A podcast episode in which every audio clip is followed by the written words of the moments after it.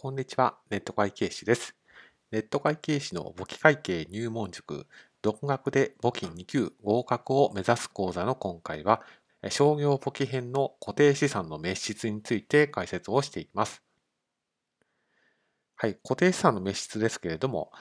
まあ、内容としましては、固定資産がなくなるということですから、まあ、母価を減らす仕分けが必要になるというのが学習の大前提になります。滅失するだけではなくて、保険をかけている可能性もあると。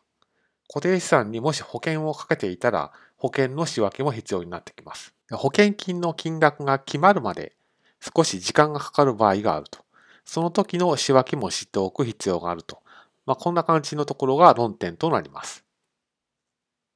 はい。まず、滅失した時の仕分けですけれども、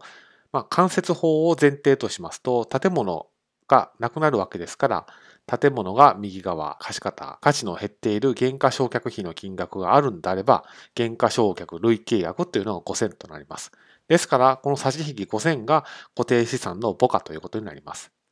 で、それが滅失したわけですから、えー、差額が出てくるので、その金額が、まあ、とりあえずは未決算というふうに会計処理をします。そして、保険金が確定したときは、この未決算を取り崩し、もし受け取る金額が3000であれば、未収入金3000と勘定科目と金額を書きます。で、借方と貸方、左側と右側に差額が出てきますので、その差額が損失ということで、火災損失というふうになります。